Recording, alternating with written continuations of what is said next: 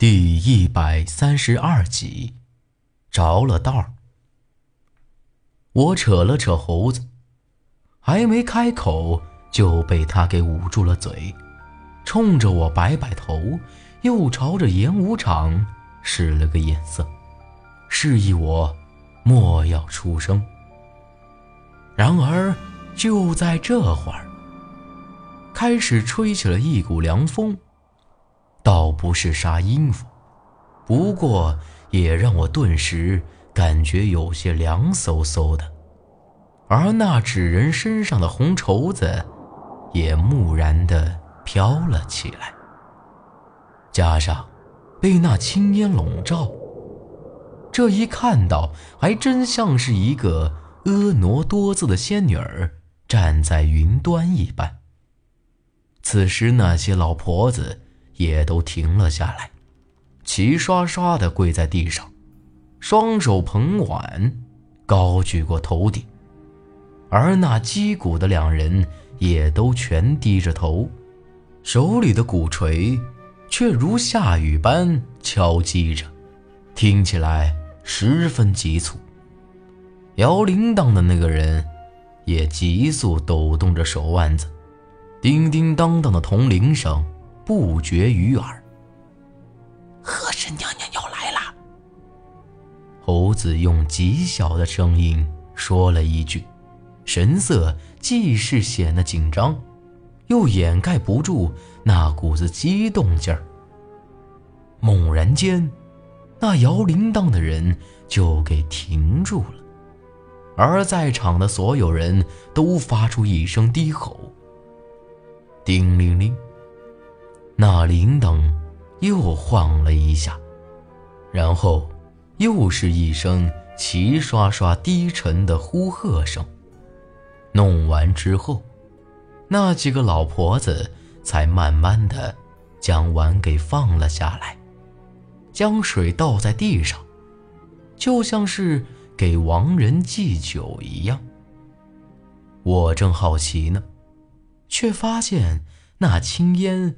居然盘旋着朝上，将那纸人给完全笼罩了起来，模模糊糊的，只能见着一个红影子在那烟雾里头。我也不晓得为什么，我的心里忽然肃静起来，一种无形的威严肃穆感直逼而来。就在这时。我不由得想起来，在槐树坪，张爷带着咱们去祭拜河神的事儿。当时在那大雾里头，也和这会儿的情况一模一样，只不过当时是在江上。正想着，心口又是一阵隐隐作痛，和当初那感觉一模一样。我不由得咬了咬牙。一把捂住了心口，猴子这会儿正全神贯注地盯着演武场，压根儿也没察觉到我的不正常。将气山西，但为朝云，与女游戏，勿为行雨。隐隐约间，我似乎听到了一阵凄凉的吟唱声，从那个纸人的嘴里传出来了。这下搞得我也有些紧张了，赶紧扯了扯猴子：“哎，你听到没？”猴子眉头一皱：“听到什么？莫出声儿，忤逆了河神娘娘，那可就麻烦了。”看他的样子。应该是没听着这声音，可我敢打赌，这声音虽然极小，但绝对就是从那纸人的嘴里传来的。难道只有我一个人听到了？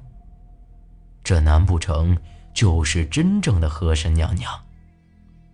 就在我纳闷的时候，那纸人却忽然的一下子给烧了起来。笼罩在四周的青烟也一下子就被风给吹散了。本来就是用竹片子扎的人，这一着火，呼啦一声就烧的只剩下竹架了。更奇怪的是，这纸人一烧起来，我心口的这阵疼痛也一下子就消失不见了。河神娘娘，这下大伙儿都慌了神，一个劲儿的磕头，祈求河神娘娘保佑。糟了！猴子也低呼了一声：“这这咋回事啊？”我也搞不懂了，好好的纸人，咋会突然就烧了起来？猴子咕嘟咽了口口水，紧张兮兮的看着我。河神娘娘发怒了，不愿接受大伙的祭拜。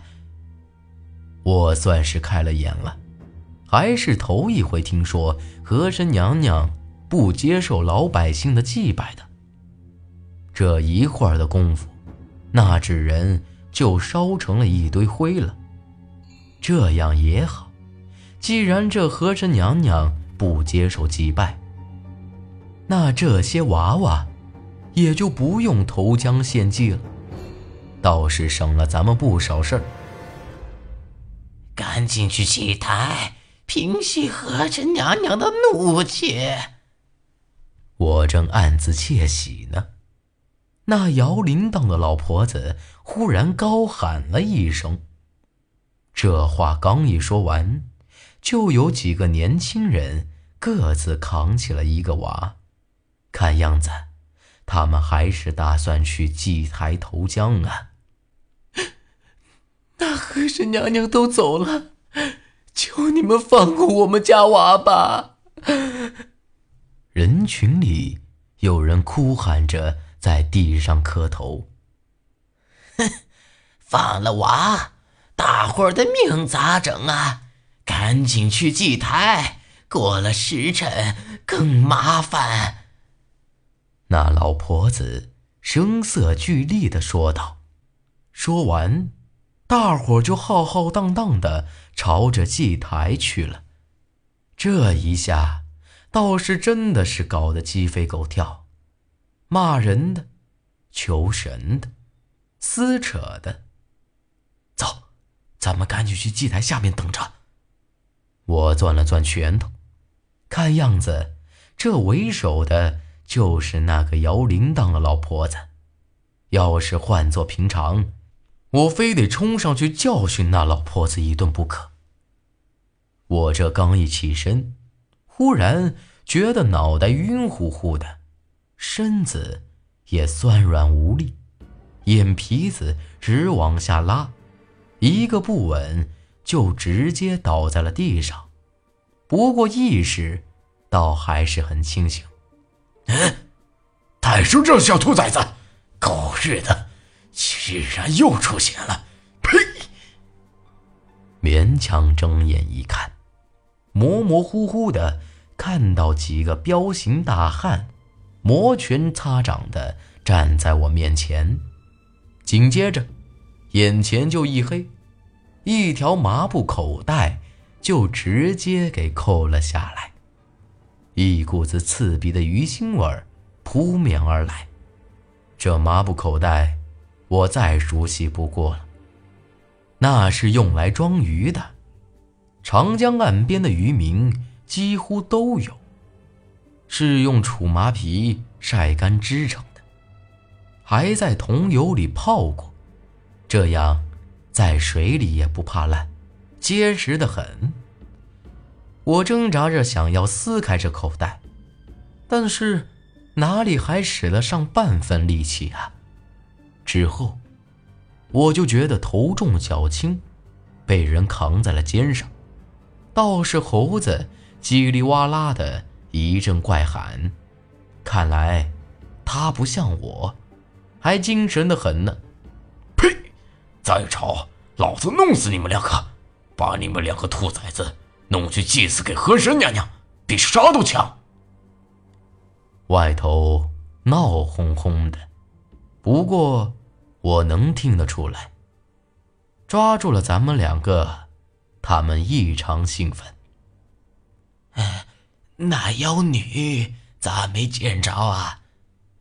有人开始问起了苏丹臣。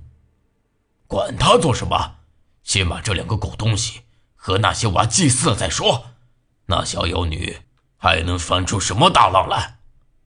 扛着我这大汉，显得有些得意。这种感觉，就像是闻了那尸香一样。只不过，刚才我可是啥味儿都没闻着，咋就稀里糊涂的着了道了呢？忽然间，我想了起来。苏丹臣之前说过，他怀疑在这临江镇还有一个更厉害鬼门的人，而且千木英子也说过什么大祭司。难道我是着了那人的道了？要真是这样，那今儿个我只怕是难逃一死了。看来连千木英子。都有些畏惧这所谓的大祭司，更莫说是我了。这人一定就在我身边，可到底是谁呢？正想着，猴子又骂了几声，我心里猛地一惊。难不成真和苏丹成说的一样，是猴子？